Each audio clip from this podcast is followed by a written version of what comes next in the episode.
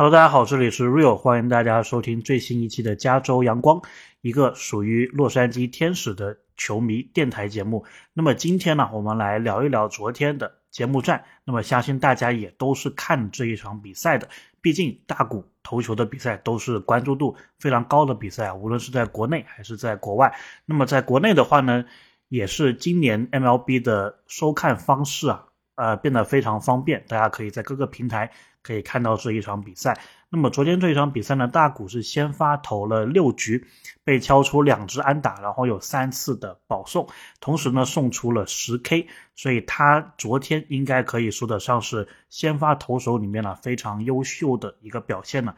昨天的节目战的十五场比赛，MLB 所有的三十个球队都参与了比赛，那么应该是只有四位先发投手，就是三十个人里面。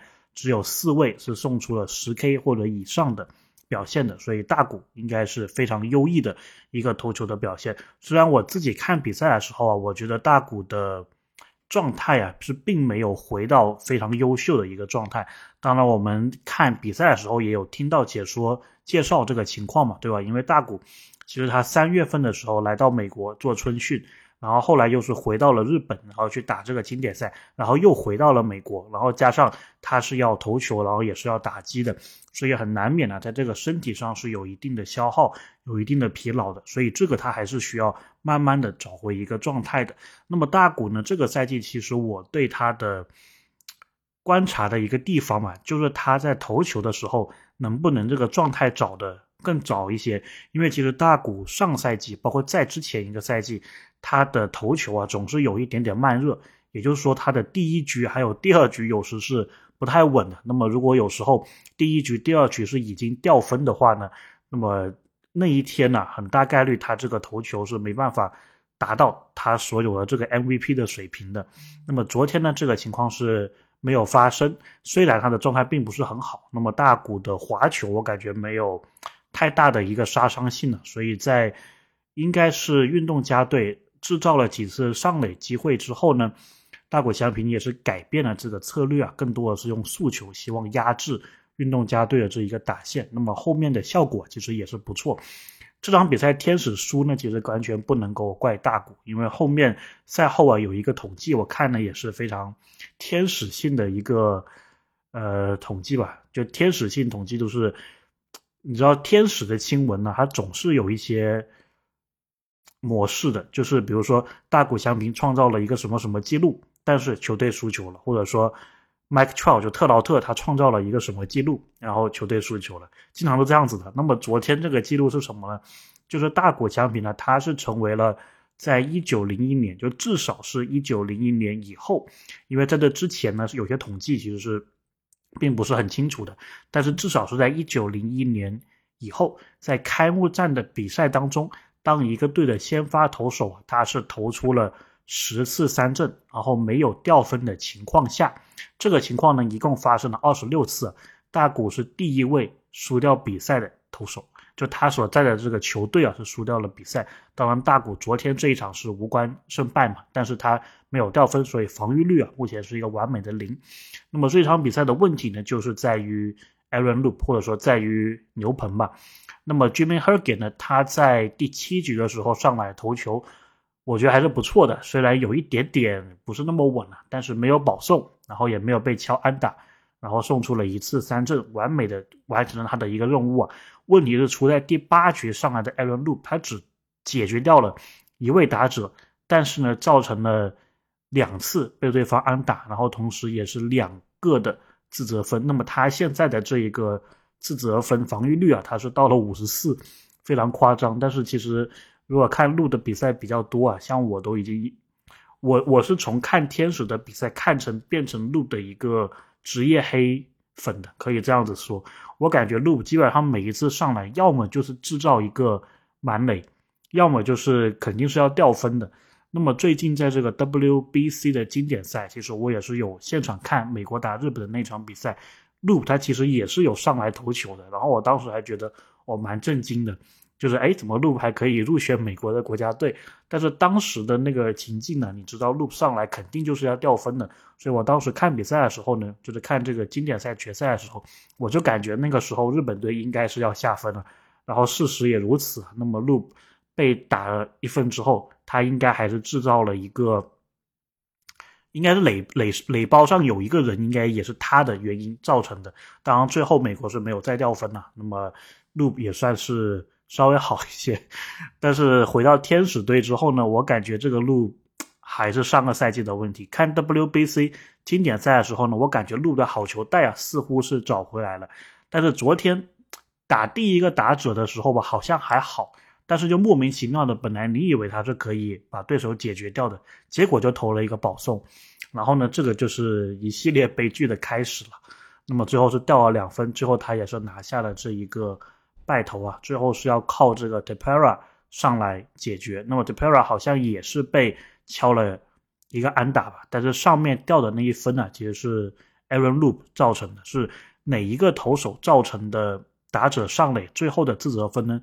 是要记到这个投手上面的，所以 Ryan Depera 他并没有丢分呐，严格来说。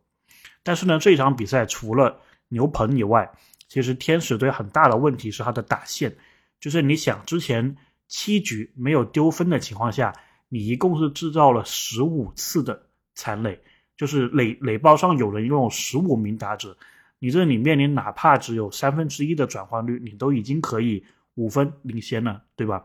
当然说这个呢也是挺有意思的，因为运动家这一边呢，你猜下还有多少人次是留在垒包上，也是十五，所以这两个队相当于就是打线都一般了，只不过说大谷他的一个优异表现，然后让你在前段时间有一个。很好的一个发挥，那么可能运动家他由始至终这个投手包括打者水平都差不多。毕竟其实运动家他并不是一个想争冠或者想进季后赛的一个球队。那么 Aaron Loop 的，他的工资我昨天也查了一下，大概是七百五十万美金每年。那么他这个工资其实是高过运动家队所有的任何一名球员的工资的，但是呢，他却最后成了这一个关键手啊，所以还是。昨天这场比赛应该是场非常天使式的一场失利，对吧？大谷表现的非常好，最后还是输球了。所以天使队这个赛季啊，牛棚的问题还是一个考验。那么如果我们知道牛棚还是继续要出问题的话，那么在打线方面，你引进了这么多这个新援呢，在打线上面能不能多打一些保险分，对吧？那么这里就要了解为了了解为这个新援的表现了。首先，Hunter Renfro 他是守这个右外野的，呃一个情况。昨天，然后有一个美记，大家应该也是在网上看这个集锦有看到啊。当时那个球，我感觉他好像是要放弃了，可能是要捡这个滚地球，然后再丢去二垒。但是没有想到他直接这个背身，然后球是在他后左后方的一个情况下伸手。左手，然后把这个球非常漂亮的接到了。这个球接到以后啊，大谷也是，对吧？把手臂高举，天空当中欢呼啊！因为确实这个非常振奋人心。那么，Hunter Renfro 啊，虽然昨天在打击上面一般，但是他这个手背呢，还是让天使球迷看到说，哎，这个引援还是不错的。那么其他的几位新援呢，我觉得 Jury 其实表现也还可以，就是他毕竟之前。一个赛季还是可以打出二十八轰的。那么昨天呢，我感觉他至少在面对对方的投手的时候，没有表现出，就是他还是展示出了一定这个成熟的打者的一个状态的，对吧？没有说急于挥棒啊，或者是怎么样，选球也比较耐心，所以这一点我觉得是蛮好的。那么 a s h e l a 他昨天是有两记安打，所以比起同样是要守这个二游位置的 Velas 呃 Velasquez。来说的话呢 u s h i l a 这一个补援呢也是非常好的。那么还有我们的这个投手大物星球 O Hopper，然后他的这个表现呢也是 OK。我们唯一的一分就是他打回来的。甚至昨天最后的时候啊，我还在想，哎，能不能这个 Jury 上垒还是谁上垒之后，让这个 O Hopper 最后再去来一个得分，这样会是比较好的一个剧本。但是这点并没有发生了。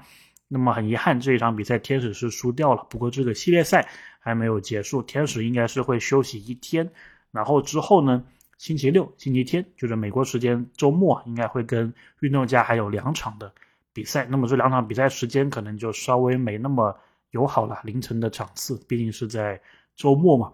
那么也是希望啊，天使能不能连赢两场，把这个系列赛拿下来？毕竟打运动家是你一个一定要十拿九稳拿下的比赛啊，对吧？特别你是刚开始的时候，你就不想处于一个落后的状态。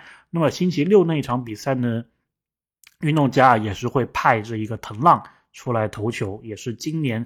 从日本过来的一个投手，所以大家应该也会比较期待他跟大谷之间的一个投打对决。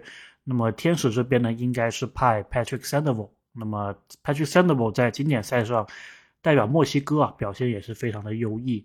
他其实算是比较让人放心的一个相对放心的一个投手吧，在天使这个阵容当中，我有点意外，居然第二号先发不是上那个 Taylor Anderson。就是从道奇今年加盟的这一位强投，但是我们一起看一看吧。你看接下来两场天使能不能赢球？那么我们也会在这个系列赛结束之后再跟大家录节目。当然，如果这个第二场还是出现这种 every loop 式的问题的话呢，可能我们第二场打完之后就会录一个节目了。但是今天这一期我们大概就是讲一讲天使二零二三赛季的第一场比赛，希望大家喜欢这个节目，也希望大家把这个节目更多的分享给你身边喜欢棒球的朋友们。那我们就下期再见。